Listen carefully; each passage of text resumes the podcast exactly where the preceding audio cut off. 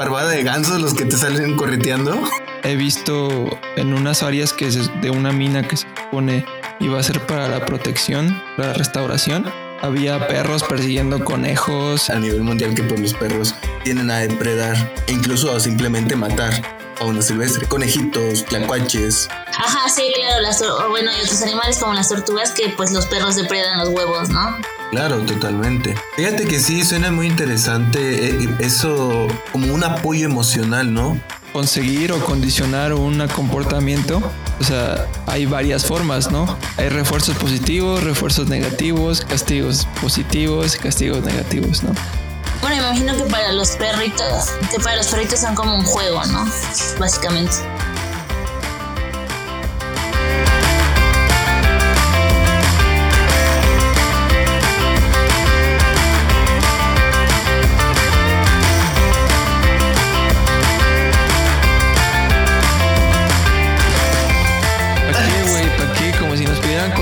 Así como, ah, sí, ¿qué ¿Cómo onda? está? Ya, pues para qué Va- nos la ahorramos y les damos, les metemos más información. Dale. Pues donde les entre mejor. Ahora vamos a hablar de. ¿De qué vamos a hablar hoy? Perritos.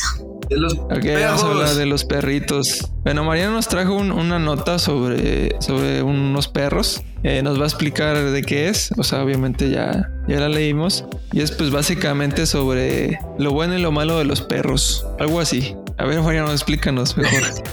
La- las dos caras de, de la moneda. Título de ¿Cuál divulgación. moneda?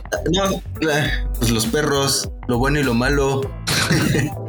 no, fíjate que una de las cosas que, bueno, que yo he estado trabajando es la parte de la afectación de los perros hacia la fauna silvestre. Eh, Ustedes saben que yo, yo trabajo mucho en, lo- en los parques urbanos y pues en las ciudades, obviamente, pues hay perros que andan deambulando, deambulando, perdón, por todas partes y pues al final de cuentas Espérame. tienen ese contacto. Nota especial, nota especial. Los perros y gatos Dale, son dale. problema del tercer mundo nada más. Al parecer somos los únicos que tenemos ese pedo. Gracias. Neta, no manches, allá en Canadá no. ¿Por qué? Ya acá aquí no hay nada, güey. Ah, ya. Acá hay conejos y gansos en las calles, güey. O sea, salgo de, de mi de- departamento y hay gansos y hay, y hay conejos. Y está bien chido porque... Son gansos y conejos silvestres. Sí, silvestre, sí. Y los conejos están bien chidos porque comen pasto, güey, a esta temperatura como de menos 17, güey. y Están ahí tragando, güey. Escarban en la nieve y empiezan a comer. Pero eso es otro de- tema. Oye, pero o sea que en lugar de que lo te persiga una este manada de perros, es una parza- parvada de gansos los que te salen correteando, ni eso. Exactamente, te permiten, te persiguen unos gansos, ¿no? Que los puedes matar a... Los puedes agarrar de cuello y los puedes sacudir hasta que se mueran. Qué naco No, no, no eres, tocar. ¿eh? Eres un naco. Eres un naco. Pero ya, síguele. A ver. Bueno, ya, ok. Sí, este, bueno, pues lo que les comentaba, ¿no? Entonces, pues obviamente se sabe a, a nivel mundial que pues los perros tienen a depredar, e incluso a simplemente matar fauna silvestre, conejitos, tlacuaches, zorros, zorrillos, etcétera, ¿no? Tanto. ¿Los matan o los la- desplazan? No, eh, depende, en realidad, lo, o sea, sí los pueden matar simplemente por el hecho de matarlos, ni siquiera por comérselos, este, a, a los animales en general, ¿no? Ahora, si están compitiendo con otros carnívoros de, de mismo tamaño, pues a lo mejor sí lo pueden matar o el otro carnívoro más pequeño, pues se va a ir desplazando, obviamente. Dice, pues, ¿para qué me quedo aquí si aquí huele a peligro, no? Entonces, pero muy curiosamente, poco se habla, y hay que ser realista, poco se habla sobre el uso de los perros en la biología de la conservación. Y fíjate que eh, justamente esta nota habla sobre las partes buenas y los estudios científicos que han eh, ocupado a estos, a este gran amigo del hombre, a estos cánidos, para ayudar en la conservación. Y se basan principalmente en dos cosas. Número uno, eh, a través de su sentido del olfato. Sabemos que los perros tienen un, un sentido del olfato súper desarrollado. Entonces, este artículo de divulgación lo que mencionaba era como en, creo que, si no me equivoco, creo que eran 27 mil kilómetros cuadrados. Imagínate, ah, no, 2400 kilómetros cuadrados. Este, para un humano es, imagínate, ir a buscar chitas en 2400 kilómetros cuadrados. O sea, imagínate cuánto esfuerzo. Bueno, pues a través del, olfato de los perros, obviamente pudieron detectar rastros, eh, de en este caso las excretas, ¿no? En eh, cómo para ellos se redujo mucho lo que fue ese esfuerzo eh, humano, por así decirlo, y pues de cierta manera pudieron identificar las áreas pues donde los, los chitas en este caso pues estaban, ¿no? el uso del espacio. Es una de las cosas. Incluso también menciona la nota que este, son muy, muy utilizados el, el olfato de los cánidos principalmente en fronteras, en lo que es este aeropuertos eh, o en lugares donde luego se hace este mucho intercambio de personas generalmente por el tráfico de fauna. Entonces que adiestran básicamente lo que son a, los perros para identificar eh, partes ya sea de algún jaguar o de alguna especie protegida o que son muy traficadas y entonces es casi como si estuvieran detectando drogas, pero en lugar de detectar drogas, detectan este tráfico ilegal de fauna, ¿no? ¿Crees que es, eh, es, muy costoso ese, ese, entrenamiento para los animales? No, en realidad no. Eh, de hecho, justamente es lo que quería comentar a, un poquito más adelante que ya existen metodologías científicamente comprobadas para poder eh, trabajar con perros, este, casi casi de cualquier raza, pero que llevan un entrenamiento eh, para aprender a detectar olores. Y creo que, si no me equivoco, este, dale, dale, dale. Este, no, o sea, quería abundar un poquito más como en la parte, eh, en el problema que hay de la sobrepoblación también que tenemos de perros en, en el país. Este, eh, ya se me fue el pedo. Este.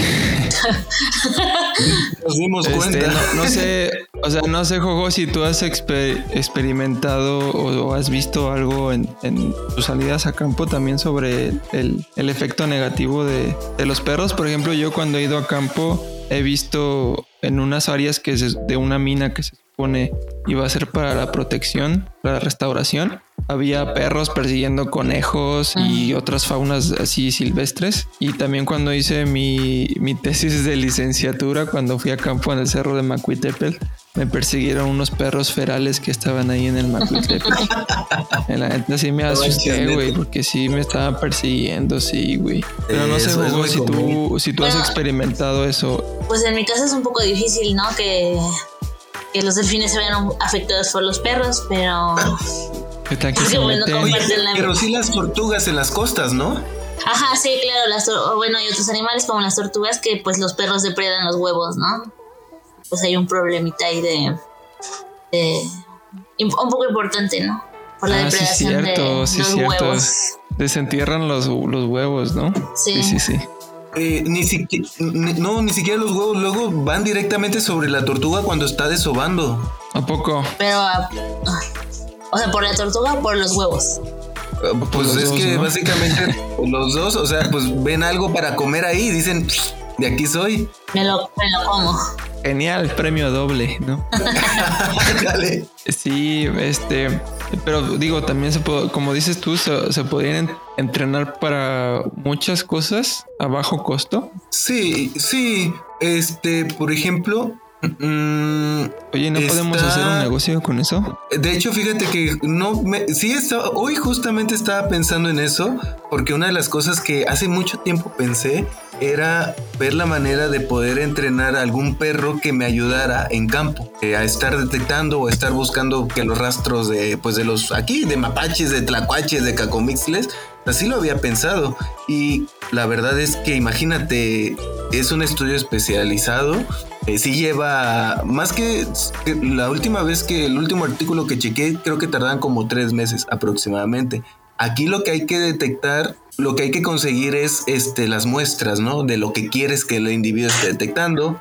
Obviamente se maneja todo por recompensa, ¿no? Lo encuentra una recompensa mm. para que al final de cuentas se vaya creando esa asociación, ese aprendizaje, ¿no? Ese condicionamiento, ¿no? Así es. Mm pero no, yo no, francamente yo no considero caro y costoso. Es más inversión de tiempo y paciencia. Pues yo creo que eso estaría chido.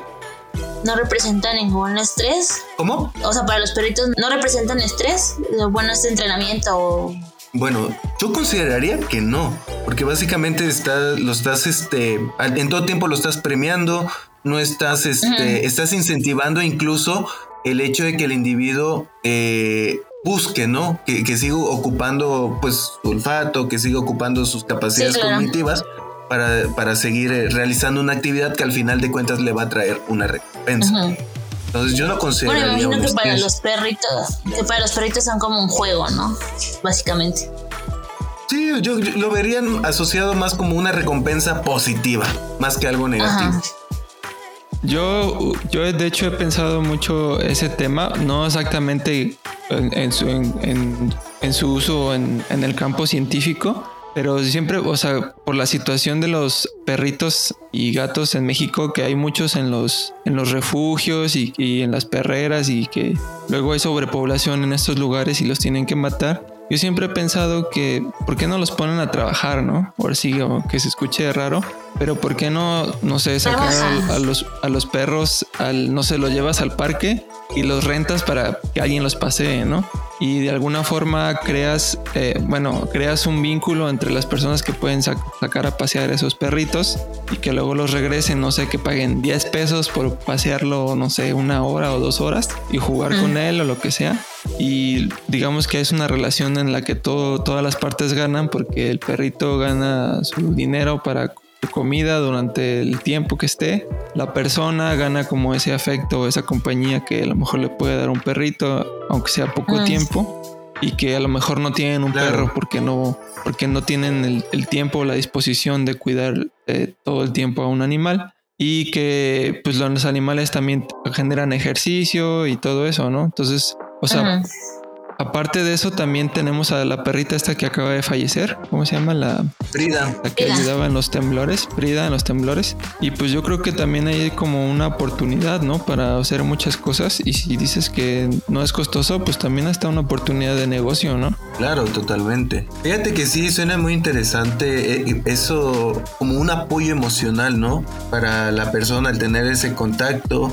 También aquí es importante que justamente cuando son de albergues, recordemos que muchos de los albergues viven por parte de donaciones. Entonces aquí tal vez el mayor inconveniente podría ser o tratar de ver un- una manera de una colaboración de entrenar a esos perros, ¿no? Para que al albergue no le represente un gasto inmediato, porque en realidad entrenar a un perro, si no es colectivamente, te sale la sesión que entre 100 pesos, ¿no? De colectivo. No, no, estoy mintiendo como, ajá, en grupos 10, 50, 100 pesos más o menos. Pero si la quieres in- individual, mínimo te andan rondando entre los 250, 300 pesos. Luego, si es con Y un fin específico, debe ser todavía más cabrón, ¿no? Sí, fíjate que cuando yo tenía a un pastor belga, eh, yo nada más lo solicitaba el entrenamiento para aprender a caminar con él bien, porque era, tenía un buen de energía, pero después me dijeron que si lo quería como perro de, este, de guardia, eh, era un costo más elevado. A la verga. Sí, Oye, pero ¿ya eras neurotólogo cuando hiciste eso? sí, sí, sí, sí, ya, ya estaba, que, creo que en la, a principios del ¿Y por qué no lo hiciste tú, güey? No, sí lo empecé a hacer yo solo, sí, pero lo que a mí me costaba mucho, mucho, mucho, la parte de que este se jalaba muchísimo, mucho, mucho se jalaba. Entonces practicaba todo, le enseñaba, y hasta que en algún momento ya me enseñaron, llegó el, en- el entrenador y me dijo, no, es que sí vas bien, pero te falta este pequeño detalle. O sea, yo cedía mucho a él Falta callo, chavo. le daba recompensa. Sí, me falló. Pero no, lo enseñé que a sentarse, que a esperarme cuando hasta el que le diera. Todo eso. O sea, lo básico, pues. La correa de Entonces, castigo era lo que le De faltaba. hecho, sí, o sea, ¿Sí o no? de hecho, sí, fue lo que él me, eh, lo que me dijo. Tienes que ocupar la correa de castigo. Entonces, pues, obviamente yo me iba a, a lo más tranquilo, ¿no? De, ah, ¿te quieres caminar? Pues me paro, ¿no? Pero no, no, no me funcionaba sea, que hay, hay, animales que nada más se entienden por las malas, güey. De verdad, yo, yo, yo no quería con, con, con este vato. Yo así de, ah, ¿por qué no te calmas? Y ya me dijo, no, tienes que ocupar esto con él sí o sí. Y ya, y fue la única manera en que vi que sí. Es que para eh, conseguir o condicionar un comportamiento, o sea, hay varias formas, ¿no? Hay refuerzos positivos, refuerzos negativos, castigos positivos, castigos negativos, ¿no? Y todas esas cuatro, este, si las usas en conjunto es más fácil, ¿no? Que o más rápido que un comportamiento se fije a que si solo usas una, ¿no?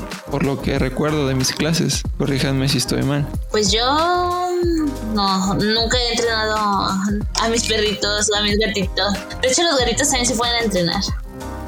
Ah, sí, de hecho, mi prima entrenó un, gatito para su, una clase de veterinaria. Les pidieron condicionar a un animal. Y ¿En serio? Sí, no sabía que les pedían eso, pero en realidad puede ser un negocio, o sea, ¿no? Pues, o sea, una habilidad para un negocio futuro. O sea, o sea, tiene sentido que lo enseñen en. De, de, hecho, déjame decirte que con esto de que la chamba está perrísima aquí, este, estoy considerando muy seriamente aplicar investigación aplicada. Entrenamientos. Entrenamientos. Oye, pues había ahí en el instituto había una, una persona que entrenaba perros, güey. No sé si ¿Ah, se acuerdan que hasta había un jeep que tenía, que tenía unos dibujos de perritos. No, ¿No se acuerdan? Ajá, ¿cerramos ya entonces? Sí. ya, ya, ya, ya, ciérrale. No, ya, ya, bueno, ya, ok. Como conclusión de este tema, yo lo que puedo decir es que así como hay animales que representan un, un, potencial peligro para la fauna silvestre, como son los perros, los gatos, también pueden representar todo lo contrario, ¿no? Una ayuda para poder conservar estas este, pues, especies silvestres, como los chitas, en el caso de la nota que Mariano nos presentó. Pero obviamente pues hay que encaminarlos, ¿no? Y hay que trabajar un montón con ellos. Cosa que tal vez aquí en México es un poco difícil por el momento, pero esperemos que algún día sea más común. Ah por, ah, por, cierto, este, ahorita que decías ah, anteriormente de lo que ya ibas a cambiar de, de, chamba a ser entrenador de perros, aquí, güey, sí es como muy buena chamba o sí está muy solicitado como el cuidador de mascotas, como, como la niñera de mascotas y que también los puedes entrenar y todo el pedo. Pero bueno, mi conclusión es... Pues no, pues lo puedes hacer en México, güey. Yo creo... No, es que en México no se puede tanto, güey, porque necesitas gente más pudiente, la verdad. Pero bueno, mi conclusión del tema es que creo que hay una oportunidad de, de, de negocio, oportunidad de, de autofinanciamiento para los albergues, oportunidad para la comunidad científica y lo más importante, oportunidad para los perritos y que pasen de ser un problema a ser parte de la solución y que ya dejen en paz a la fauna silvestre. Estoy harto de ver perros y gatos comiendo fauna silvestre. Estoy harto, estoy hasta bueno, la madre. Hay que, hay que decir que también la responsabilidad no es solo de los perritos y los gatitos callejeros, ¿no? sino también de los dueños que no cuidan a sus perros, ¿no?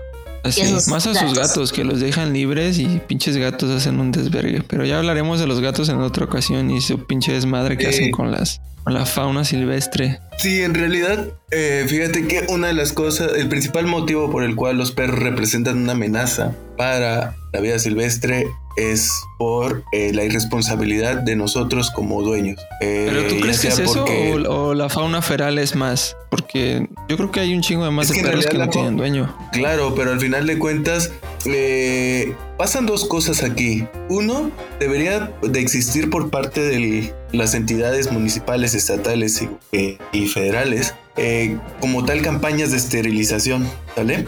¿Por qué? Obviamente esterilizas a los individuos. Dinero, güey. Por eso, papá. Pero a ese es el compromiso que al final de cuentas tienen las, las, perdón, por eso, por eso,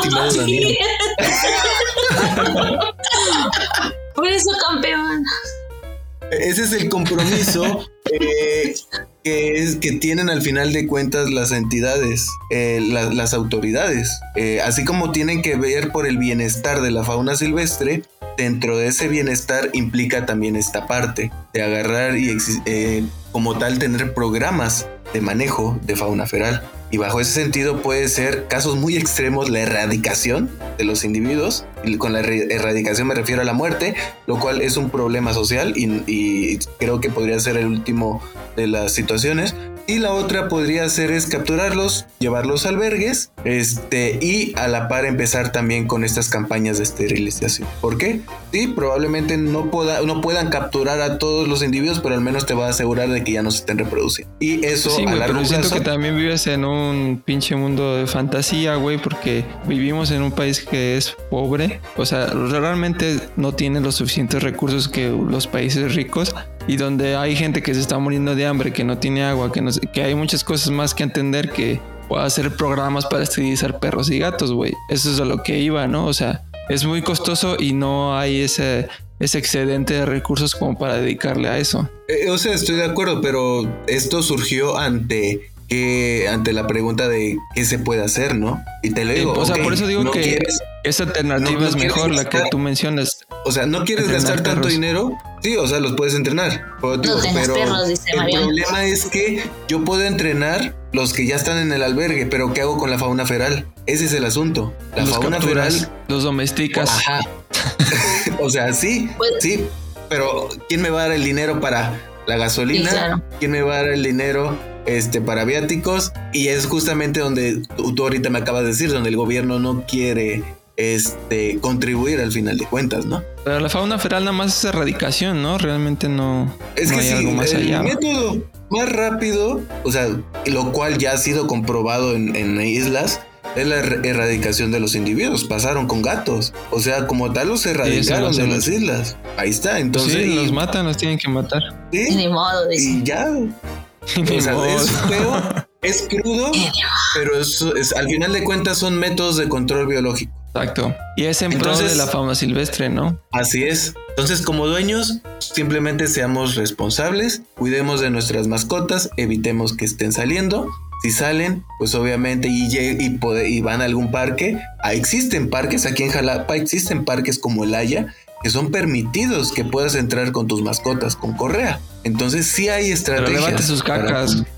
ah, sí, claro, lanza. totalmente de acuerdo. Sí, porque eso es otra bronca para la fauna también. Intercambio de parásitos y más cosas. Y también los, los desplaza, ¿no? Sí, también, porque al final de cuentas los reconocen como depredadores potenciales. Bueno, banda, espero que les haya gustado este otro episodio. Y pues nos vemos en el siguiente episodio que va a ser ahora sí sobre delfines. Ujú, delfines. Eh, Nos vemos. Adiós. Adiós. bye.